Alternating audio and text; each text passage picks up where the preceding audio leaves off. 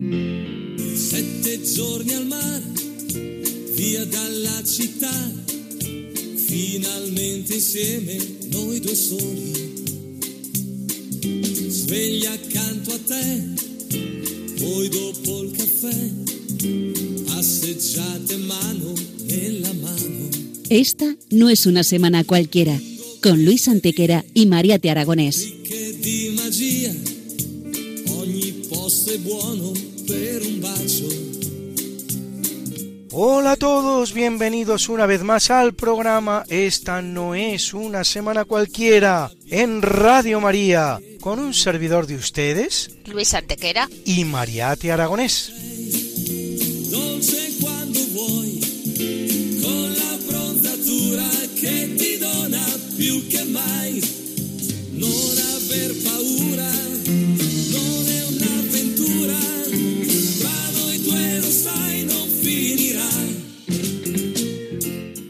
Luis, ¿qué semana nos ocupa hoy? Hoy, Mariate, le damos un repaso a algunos de los hechos históricos ocurridos entre un 28 de julio y un 3 de agosto. Una semana que no es una semana cualquiera, siete días, sette giorni, como dice nuestra sintonía, en los que han pasado a lo largo de la historia cosas que ni se imaginan nuestros oyentes, porque la historia es así, mejor y más fantástica que la más increíble de las fantasías. Comencemos pues. Pues allá vamos. Christ.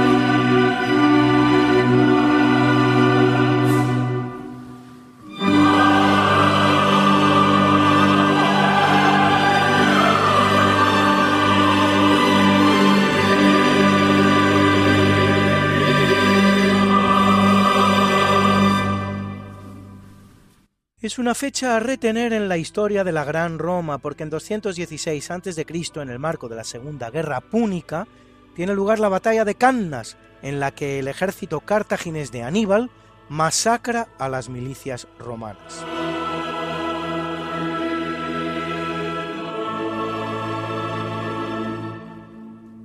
En 49 a.C., tras la batalla de Ilerda, la actual Lérida española, el ejército pompeyano de Afranio, Petrello y Barrón se rinde ante Julio César. Y dos años después, el mismo César, tras vencer en Cela, en la actual Turquía, al enemigo de Roma, Farnace II del Ponto, pronuncia su famosa frase: Veni, vidi, vici. Vine, vi, vencí.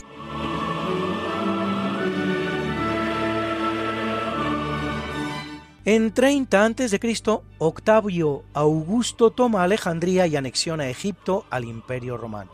El también romano Marco Antonio, que es su rival, convencido de que Cleopatra, la reina de Egipto con la que se haya amancebado y es su aliada, se ha suicidado, se quita la vida.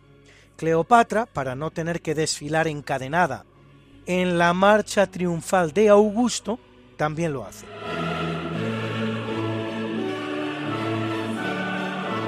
Y en 527 inicia su reinado el emperador Justiniano, reinado que se va a caracterizar por una amplia reforma jurídica y por la recuperación de buena parte de la extensión territorial del gran imperio romano. En realidad todo él, menos parte de Hispania y toda la Galia. Curiosamente, aquello con lo que empezó el imperio romano.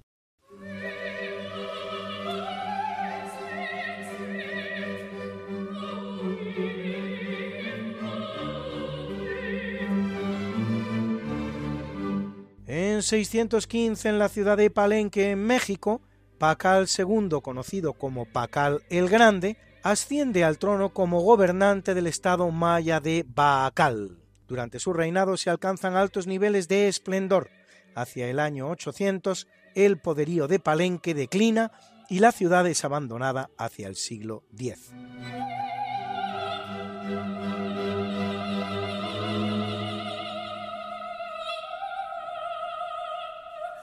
Y ahora varios episodios importantes de la Reconquista de signo bien diverso, porque en 939, en el momento de máximo esplendor del califato cordobés, que viene de conquistar buena parte de Aragón, Zaragoza incluida, el rey leonés Ramiro II, con la ayuda del conde Fernán González y de García Sánchez I de Navarra, derrota al califa andalusí Abdalrahman III en la gran batalla de Simancas.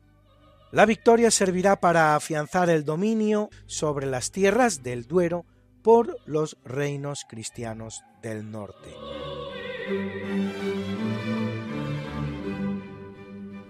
En el año 1000, el moro califal Almanzor Abu Amir Muhammad ben Abi Amir al-Maafiri, que tal es su nombre de pila, llamado Al-Mansur, el victorioso, derrota a la coalición navarro-castellano-leonesa en Peñacervera, en la provincia de Burgos. La derrota unida a lo redondo del año en que se produce, año 1000, hace temer a muchos que el fin del mundo se acerca, una manifestación más de ese fenómeno apocalíptico denominado milenarismo.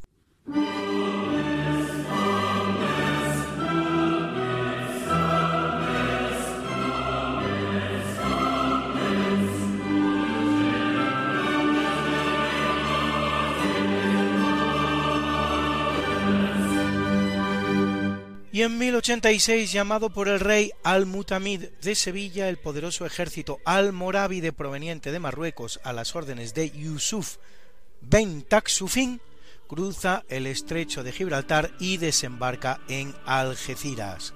Yusuf será el fundador del imperio almorávide, con capital en Marrakech, partidario de una versión muy estricta y puritana del Islam, sometido, eso sí, al califa abasí de Bagdad. Es decir, que no proclama un califato. Unifica por primera vez el territorio marroquí y en España consigue dominar las taifas más importantes, así por ejemplo Granada, Sevilla, Badajoz o Valencia.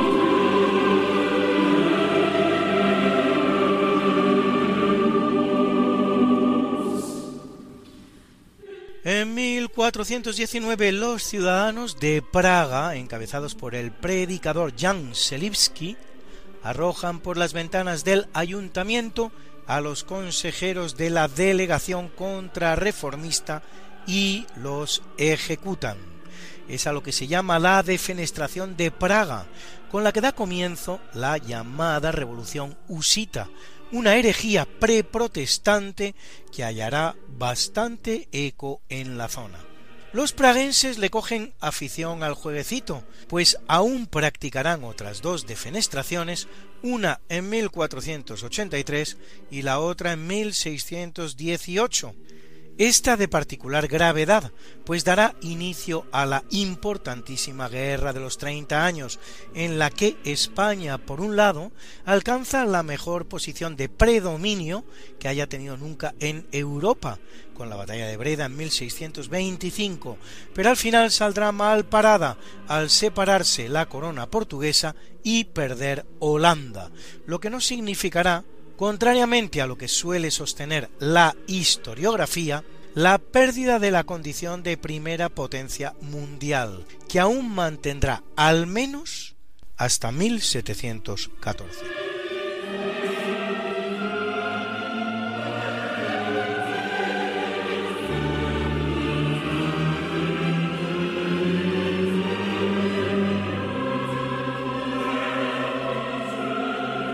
En el capítulo siempre fecundo de la conquista, colonización y evangelización de América por los españoles que va a permitir a los indígenas americanos el tránsito del neolítico al renacimiento en apenas dos generaciones, un tránsito que a los europeos había costado 7.000 enteros años, en 1492, con la esperanza de encontrar una ruta hacia la India, navegando hacia el oeste, zarpa del puerto de Palos Cristóbal Colón y los hermanos Pinzones, al mando de tres pequeñas naves, la Niña, la Pinta y la Santa María.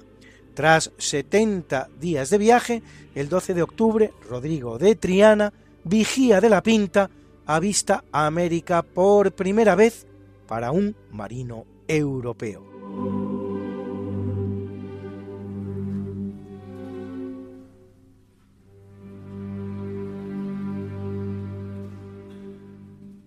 Seis años exactos después, en 1498, en el que es su tercer viaje, pisa por primera vez en Venezuela, la tierra americana continental.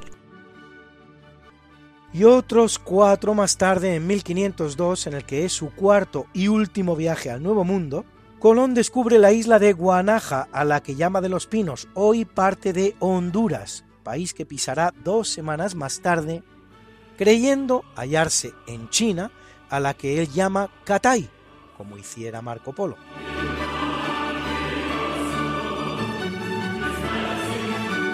En 1525, en Colombia, el explorador español Rodrigo de Bastidas funda la ciudad de Santa Marta, punto de partida para la colonización de los territorios colombianos, con más de medio millón de habitantes al día de hoy y en 1773, también en la actual Colombia, Mateo Franco funda la ciudad de Confines.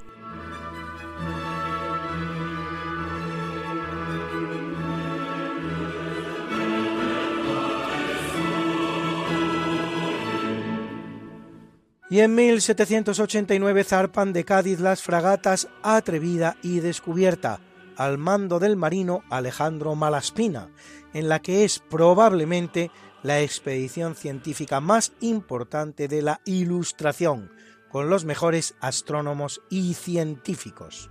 Traerán a España una importante colección de minerales y especies botánicas y material para la investigación.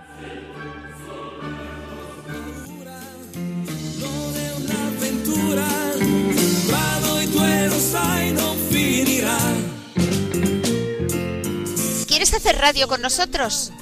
Si conoces algún suceso histórico que te parezca particularmente interesante y quieres compartirlo en nuestro programa, no dejes de hacerlo.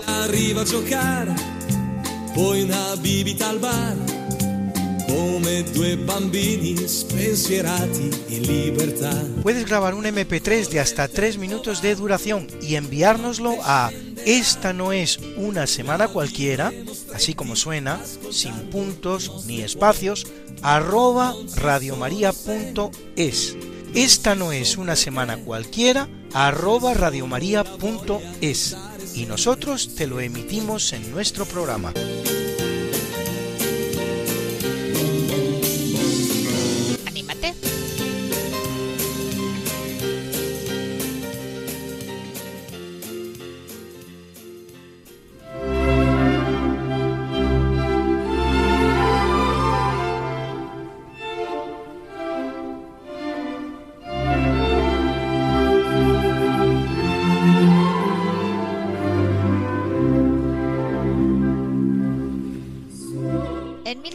1540, mientras está casando con su quinta mujer, Catherine Howard, después de haber decapitado ya a dos y dejar morir a una tercera, Enrique VIII, el uxoricida, manda decapitar a su consejero Thomas Cromwell bajo el cargo de traición.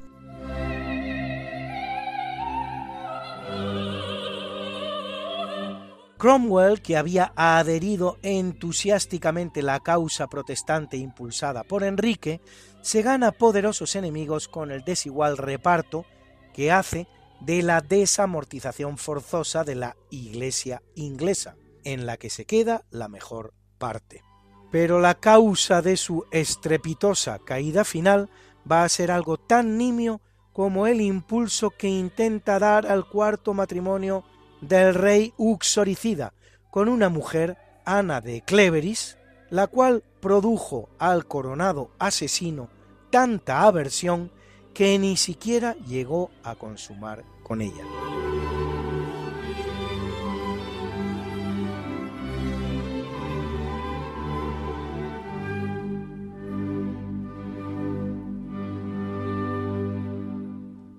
es una semana importante en lo relativo a la gestación del Imperio Británico, pues en 1637, solo 17 años, después de la llegada de los colonos británicos a las primeras colonias que fundan en Norteamérica, exterminan a la práctica totalidad de los indios Pecot que viven en la costa de Massachusetts.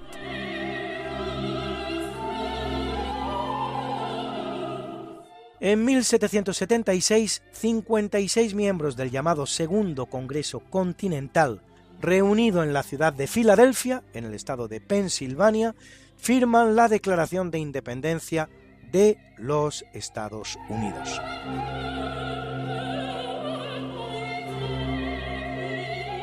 En 1789, en las costas egipcias, la Armada inglesa al mando del almirante Nelson derrota a la flota francesa desplazada a Abukir para apoyar a Napoleón.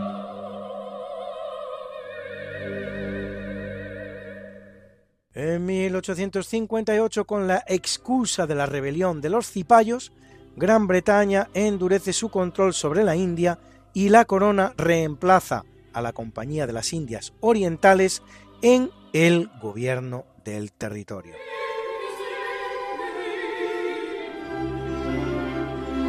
Y en 1984, China y Gran Bretaña llegan a un acuerdo para la descolonización de Hong Kong que queda acordada para 1997, con el respeto por parte de China del régimen político y económico de la ciudad. Hong Kong formaba parte del Imperio Británico desde que en 1842 termina la Guerra del Opio, en la que Gran Bretaña impone a China el comercio del opio que ella misma suministra. Guerra justa donde las haya.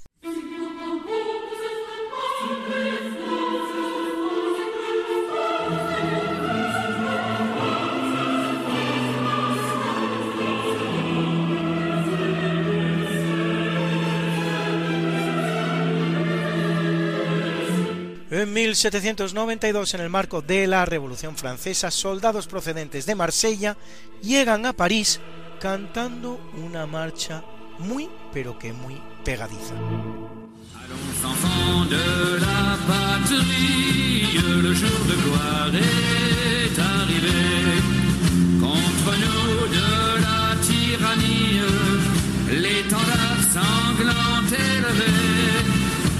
L'étendard sanglant élevé. Entendez-vous dans les campagnes mugir ces féroces soldats Ils viennent jusque dans vos bras, égorger vos fils, vos compagnes. Aux armes, citoyens, formez vos bataillons, marchons, marchons,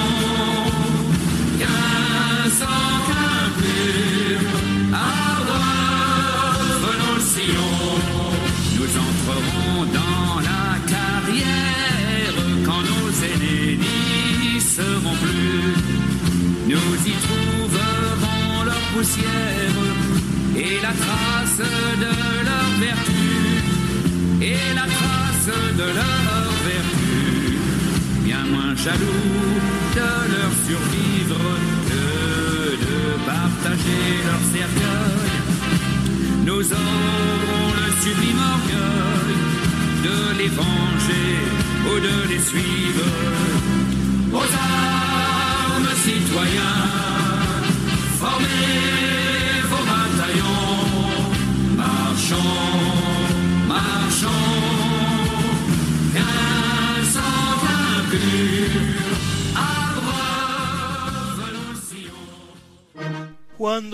1792 Francia le declara la guerra a Austria, el alcalde de Estrasburgo encarga a un capitán con conocimientos de música, Claude Joseph Rouget de Lille, que componga una marcha que éste titulará Chant de guerre pour l'armée du Rhin, canto de guerra para el ejército del Rin. Un militar francés encargado de preparar el desfile de los voluntarios de Marsella llega a París cantando la marcha, conocida a partir de ese momento como marsellesa, a pesar de haber sido compuesta en Estrasburgo. La marsellesa será declarada himno de Francia durante la Primera República en 1795. En 1830, otra vez, durante la monarquía de Julio. En 1887, durante la Tercera República. En 1946, durante la Cuarta. Y en 1958, durante la Quinta.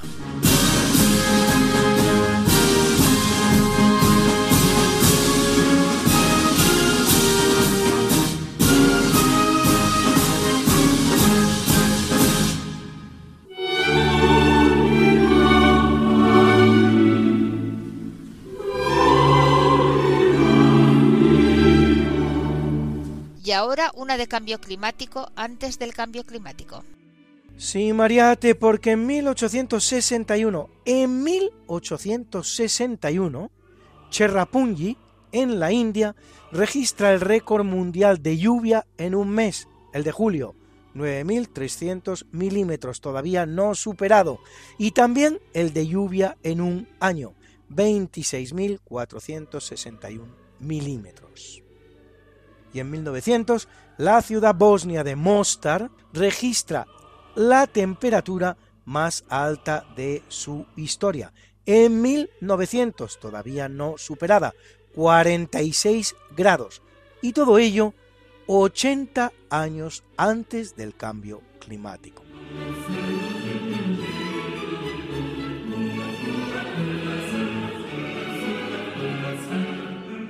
En 1868 el Congreso norteamericano ratifica la decimocuarta enmienda de la Constitución que otorga el derecho de voto a los negros en todos los estados y que la mayoría de las asambleas legislativas del sur no ratificarán, lo que obligará a mandar al ejército para hacerla cumplir.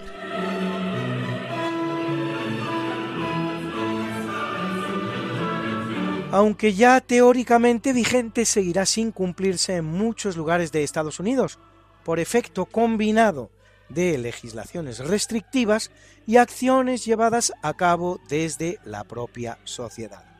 Será necesario que en 1964, 1964, anteayer, como quien dice, el presidente norteamericano Lyndon B. Johnson promulgue la famosa Ley de Derechos Civiles para que efectivamente los derechos civiles de las minorías norteamericanas empiecen a ser efectivos en el país que presume de ser el adalid mundial de los derechos civiles y que tantas lecciones nos da a todos los demás.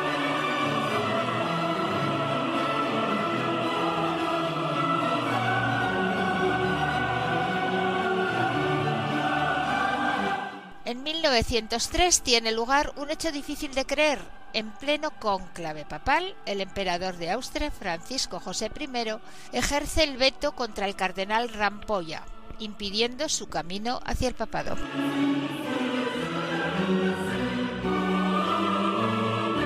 Lo del veto papal Mariate era una potestad que aún tenía el emperador del Sacro Imperio Romano Germánico y algún otro soberano católico, entre los cuales el español, que en esta ocasión, en 1903, será empleada por última vez en la historia. El beneficiado del veto será Giuseppe Sarto, más conocido como Pío X, elegido en lugar del cardenal Rampolla.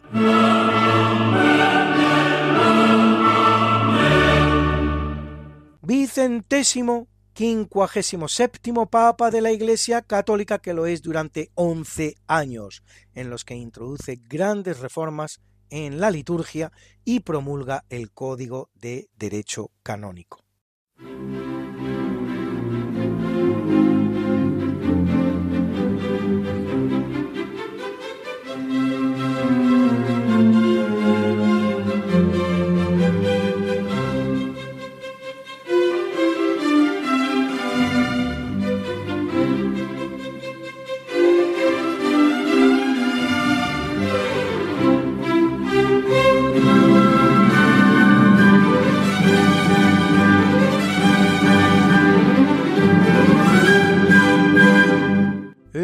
1914 Austria-Hungría declara la guerra a Rusia, con lo que el conflicto entre austrohúngaros y serbios ha habido lugar como consecuencia del atentado producido en Serbia contra el archiduque Francisco Fernando de Austria, consumado con su muerte y la de su esposa, se transforma en un enfrentamiento militar a escala europea, que finalmente acabará convertido en la Primera Guerra Mundial y terminará en 1919 con la derrota de los tres imperios centrales, Austria, Alemania y Turquía, y un saldo de nada menos que 10 millones de víctimas mortales.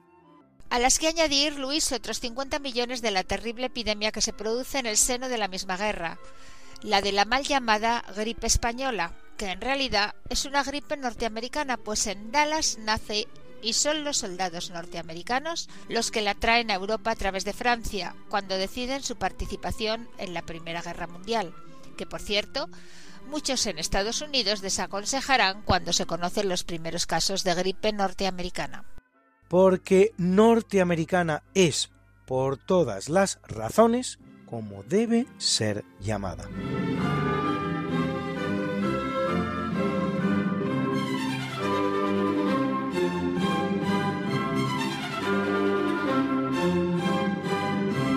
Es una semana importante en todo lo relacionado con el nacionalsocialismo alemán y su ascenso al poder.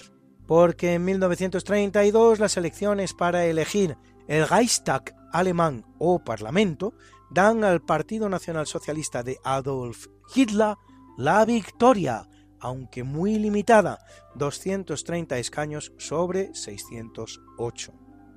El 5 de marzo del siguiente año, unas nuevas elecciones sí le brindarán una victoria holgada que permitirá a Hitler hacerse con el poder, demostrando así fehacientemente que la democracia puede ser utilizada para construir la más totalitaria de las dictaduras, en este caso una de las más crueles que vieron los siglos, y en consecuencia que la democracia no consiste solo en votar cada cuatro años.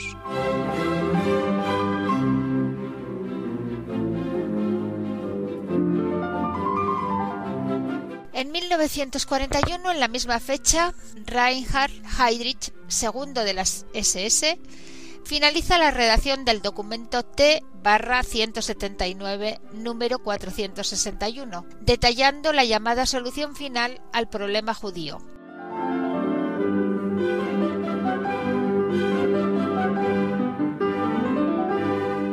Y en 1941 en Münster, el obispo Clemens August von Galen denuncia desde el púlpito las prácticas de eutanasia ejecutadas por los nazis contra los enfermos mentales alemanes.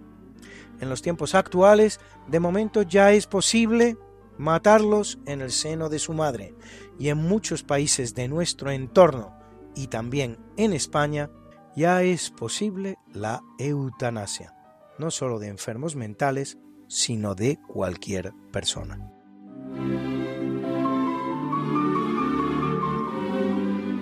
En 1969 se firma la paz en la llamada Guerra del Fútbol, por ocurrir justo a continuación de un partido de fútbol entre Honduras y El Salvador, ocurrida entre el 14 y el 18 de julio de 1969, por lo que también se llama Guerra de las 100 Horas. Todo ello por unas expulsiones de salvadoreños que se producían en Honduras y las tensiones existentes entre ambos países a causa de la fijación de su frontera.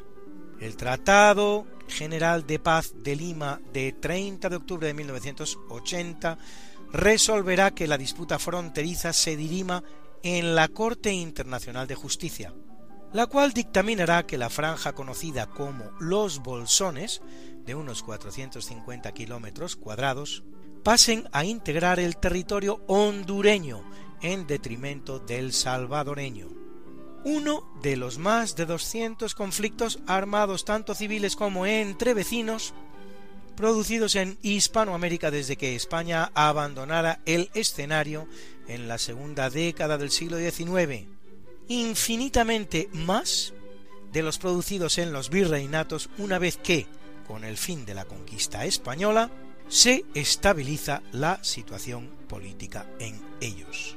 Bastante más de 200 años.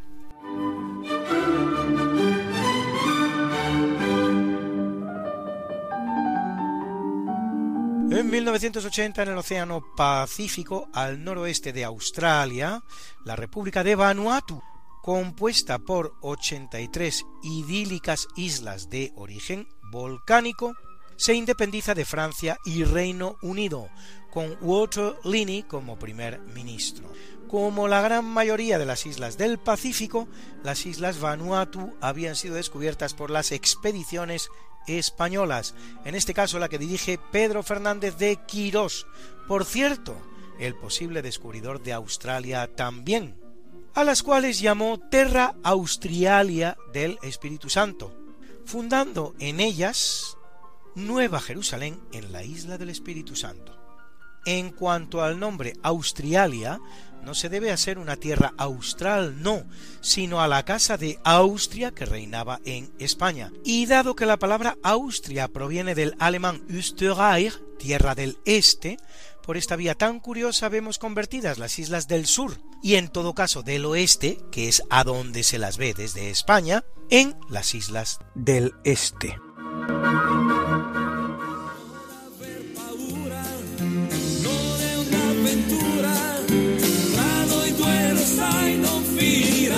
Esta no es Una semana cualquiera. con Mariate Aragonés Y Luis Antequera. la historia como es. Y no como nos gustaría que fuera.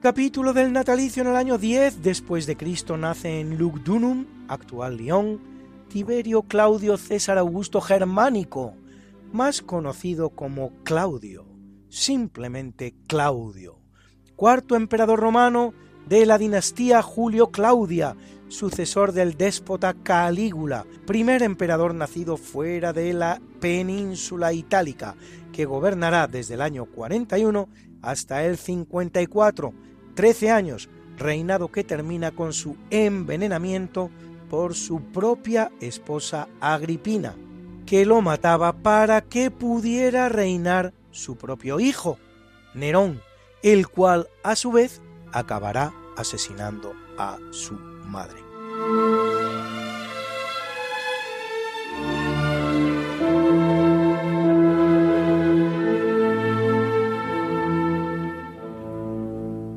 Nace en 1511 Giorgio Vasari, gran arquitecto y pintor italiano, autor por ejemplo de una maravillosa fragua de Vulcano al óleo, recordado sin embargo más que nada por realizar una biografía de muchos de los más eximios representantes del Renacimiento italiano, convertida en la principal fuente sobre sus vidas y sus obras. La llamada Le vite de più eccellenti pittori, scultori e architettori.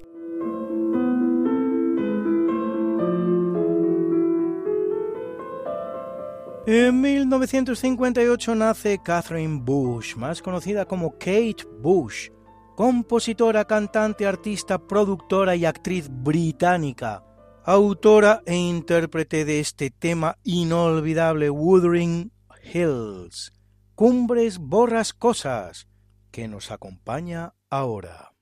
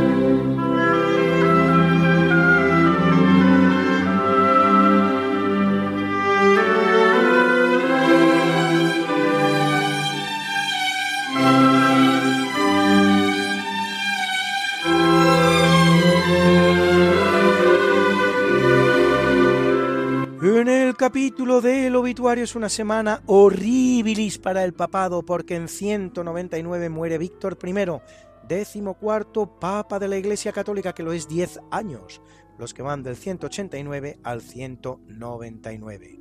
Proveniente de África, es el primer papa que afirma la supremacía del obispo de Roma, al que más tarde, pero solo más tarde, se empezará a llamar papa sobre los demás obispos e inicia el proceso que conducirá a la sustitución del griego por el latín en la liturgia.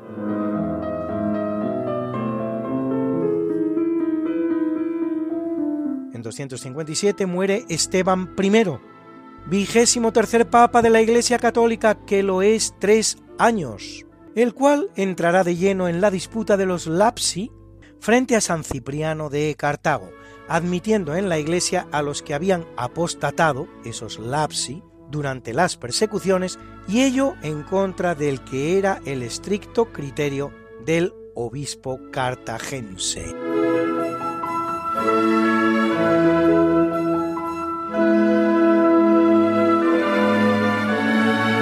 Y en 579, en pleno cerco lombardo, muere Benedicto I, segundo papa de la Iglesia Católica, cuya elección se demora 11 meses tras la muerte de su antecesor Juan III debido a la invasión lombarda que impedía cualquier comunicación entre Roma y Constantinopla, con lo que la preceptiva confirmación imperial de la elección papal se rendía imposible en esas circunstancias. Extenderá la influencia papal hasta Rávena.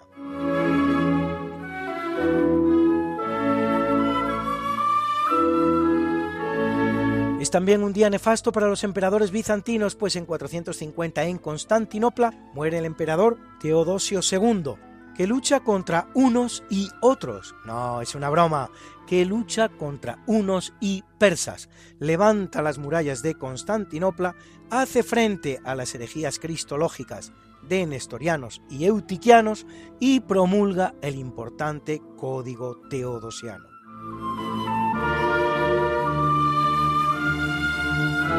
Y en 527 muere Justino I que combate el monofisismo y pone fin al cisma de Acacio, volviendo a la obediencia romana, sucedido en el trono por su sobrino el gran emperador bizantino Justiniano.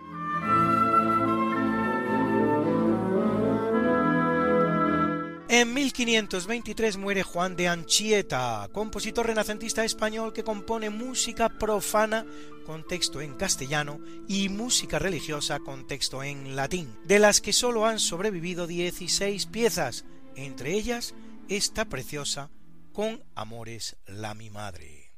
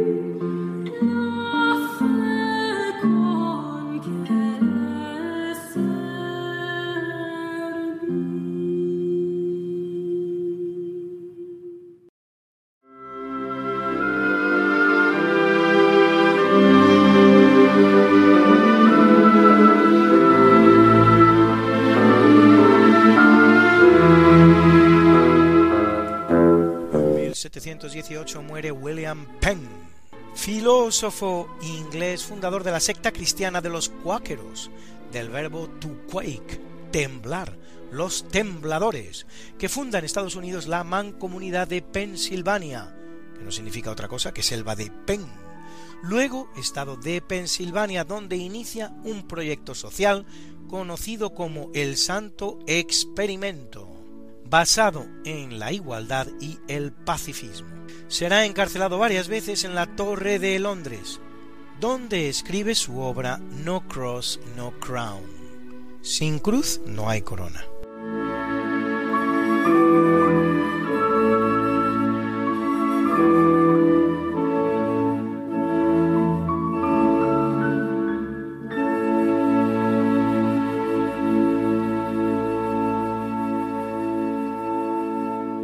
1802 muere el compositor italiano Giuseppe Sarti, que trabajó por toda Europa, en Dinamarca, Inglaterra, Italia, Austria, Rusia, autor de una treintena de óperas entre las cuales Ciro Re di Persia o Enea nel Laccio.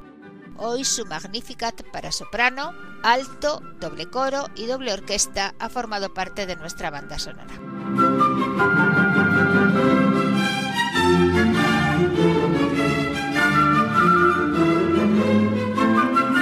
Muere en 1844 Franz Saber Wolfgang Mozart, cuyo concierto piano número uno estamos escuchando. Compositor austríaco nacido cinco meses antes de morir su padre, el genial Wolfgang Gottlieb Mozart, con el que se intentará infructuosamente realizar una carrera musical similar a la de su progenitor. Reza el epitafio de su tumba. El nombre de su padre sea su epitafio, como su veneración por él fue la esencia de su vida. Padecía, como su padre, en su oreja izquierda de una extraña malformación consistente en la falta de lóbulo, que se da en llamar oreja de Mozart. Algo de lo que también adolecen personas tan bellas como la actriz norteamericana Gwyneth Paltrow.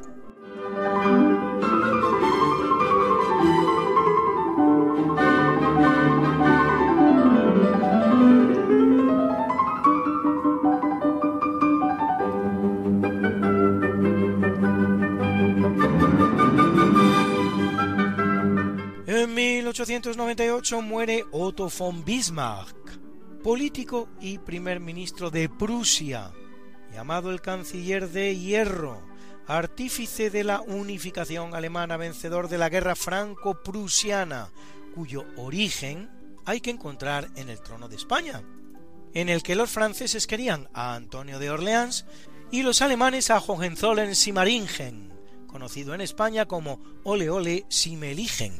Poco conocido es que durante su gobierno, el del canciller von Bismarck, a punto se estará de llegar a una guerra con España por la cuestión de las Islas Carolinas, en el Pacífico descubiertas por Magallanes y Elcano, que reclamaba Alemania para sí. En nuestro país se llega a crear una flota que habría mandado el almirante Juan Bautista Antequera, el héroe de la primera vuelta al mundo, en un barco acorazado, la fragata Numancia. Si bien al final un arbitraje del Papa León XIII, que otorgaba las Carolinas a España y las Marshall a Alemania, será aceptado por Bismarck y se evita la guerra.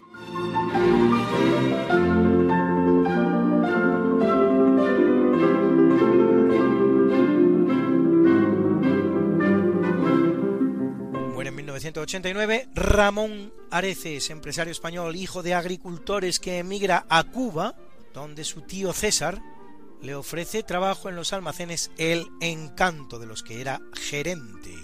Fundador en 1940 en Madrid de los grandes almacenes El Corte Inglés, a imagen de Galerías Preciados, fundado por su primo Pepín Jiménez. Areces promoverá la tarjeta del corte inglés, la primera tarjeta de crédito que hubo en España, que va a proporcionar al gran almacén una posición absolutamente predominante en el mercado español, superando incluso al Galerías Preciados de su primo.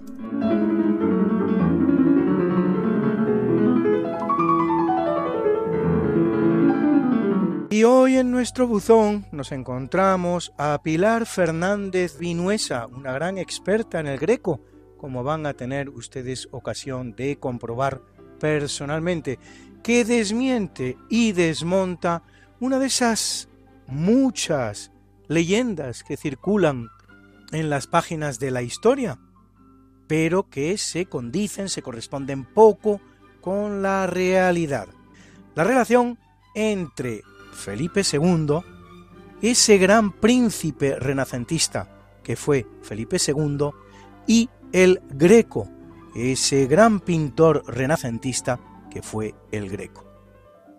Hola Luis, sabes que yo he estudiado al Greco durante muchísimos años, es quizá uno de los pintores que mejor conozco. Y con relación al martirio de San Mauricio, pues te diré que a Felipe II le gustó y mucho. Lo que ocurre es que el bulo este de que al rey no le gustó partió de Fray José de Sigüenza, del padre Fray José de Sigüenza, que en su historia de la Orden Jerónima, que publica ya en 1602 o 1603 aproximadamente, pues dice que en el Escorial tenemos una obra de este pintor que ha hecho grandes cosas en Toledo, pero que aquí nos ha dejado y que no le ha gustado nada al rey, poco menos que a Defesio le llama y dice que lo que tendría que hacer el Greco sería aprender un poco de Navarrete.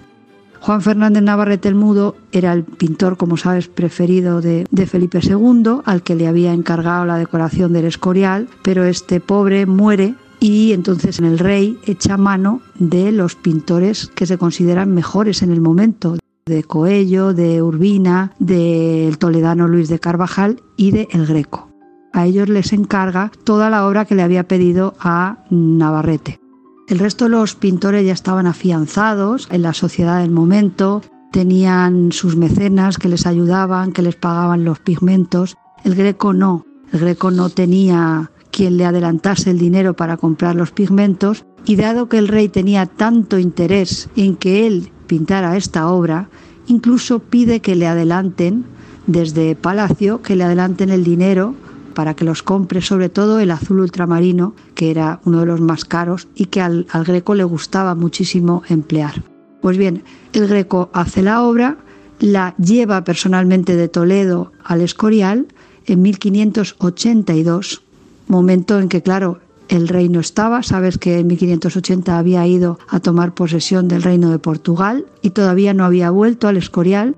Cuando el rey vuelve en 1583 y ve la obra, sí que le gusta, habla con los monjes del Escorial, con los jerónimos, y estos, claro, le dan su parecer que coincide con el del rey, y es que no se trata de una obra devocional. La pintura en ese momento, su finalidad fundamental era la devocional. Este cuadro lo mirabas y ahí lo que veías era pues una conversación entre militares y al fondo, muy muy al fondo, pues al pobre San Mauricio pero claro, no se entendía, por eso no podía colocarlo en uno de los altares del monasterio, de la iglesia, para el que había sido encargado. Pero al rey le gusta tanto que se guarda el cuadro. Hay algún autor que dice que para sus estancias personales, privadas, otros que lo colocó en el coro, otros que en la sacristía de capas, pero lo cierto es que a Felipe II le gustó mucho este cuadro. Luis, estéticamente al rey le gusta la composición, que es muy compleja, pero no cumple esa función devocional y no lo puede colocar. Ese es el motivo. ¿Tú crees que si al rey le hubiese espantado el cuadro, como dice el padre Fray José de Sigüenza, no se habría perdido o por lo menos no estaría en el Escorial, donde ha permanecido y nos, nos ha llegado hasta nuestros días y afortunadamente en un estado perfecto de conservación. Muchas gracias Pilar, interesantísimo. Para eso también está nuestro programa, para desmontar leyendas, para aclarar esos puntos de la historia que son oscuros o incluso falsos. Si conoces bien un hecho de la historia y te apetece contárnoslo, no dejes de hacerlo. Puedes enviárnoslo a esta no es una semana cualquiera, tal cual suena, sin puntos, ni guiones, ni espacios. Esta no es una semana cualquiera, arroba radiomaria.es. Esperamos tu colaboración.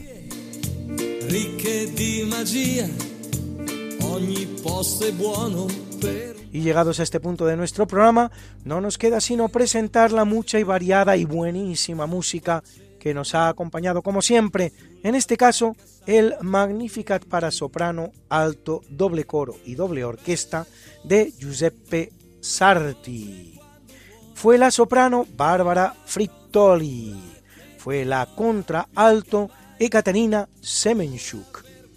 Cantó el Marinsky Chorus que dirigía Andrei Petrenko, acompañado por la Marinsky Orchestra, dirigida por Matías Rondelli.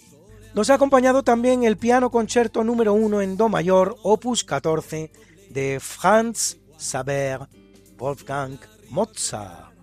Al piano, Klaus Helwig. Era la Kölner Rundfunk Symphony Orchestra, que dirigía Roland Bader. Hemos escuchado también la canción, la bonita canción La Marsellesa, de Claude Joseph Rouget de Lille, que interpretaban Les Sans Culottes. Ya ha sonado también la maravillosa canción Wuthering Hills, compuesta e interpretada por la británica Kate Bush, y Con Amores la mi madre, de Juan Anchieta, que cantó para nosotros The Sixteen, coro de 16 voces que dirigía Harry Christophers, director británico para quien, por cierto, el mejor compositor renacentista es, sin duda de ninguna clase, el padre Tomás Luis de Victoria.